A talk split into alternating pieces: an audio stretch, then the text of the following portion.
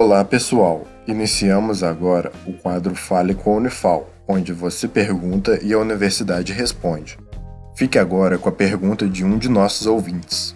Oi, é, eu sou o Joaquim. Queria fazer uma pergunta para a Unifal. É, quando tem câncer de próstata, sempre tem que fazer uma cirurgia? Seguimos então a resposta. Olá, meu nome é Plínio Augusto, sou professor de cirurgia da Unifal. Não, nem todo câncer de próstata precisa de cirurgia.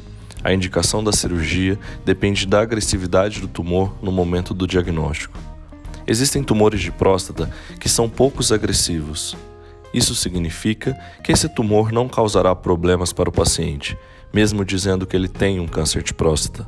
Este paciente deverá fazer um segmento regular com o urologista a cada seis meses, com exames complementares, PSA e toque retal e se durante o acompanhamento a doença piorar, cabe ao urologista decidir outra forma de tratamento.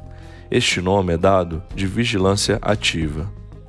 Outro tratamento não cirúrgico para o câncer de próstata é a radioterapia, onde é feita a irradiação da próstata com a intenção de destruir o tumor.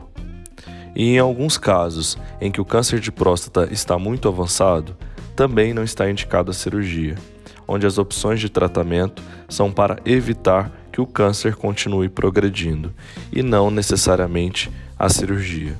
Esse foi o Fale com a Unifal.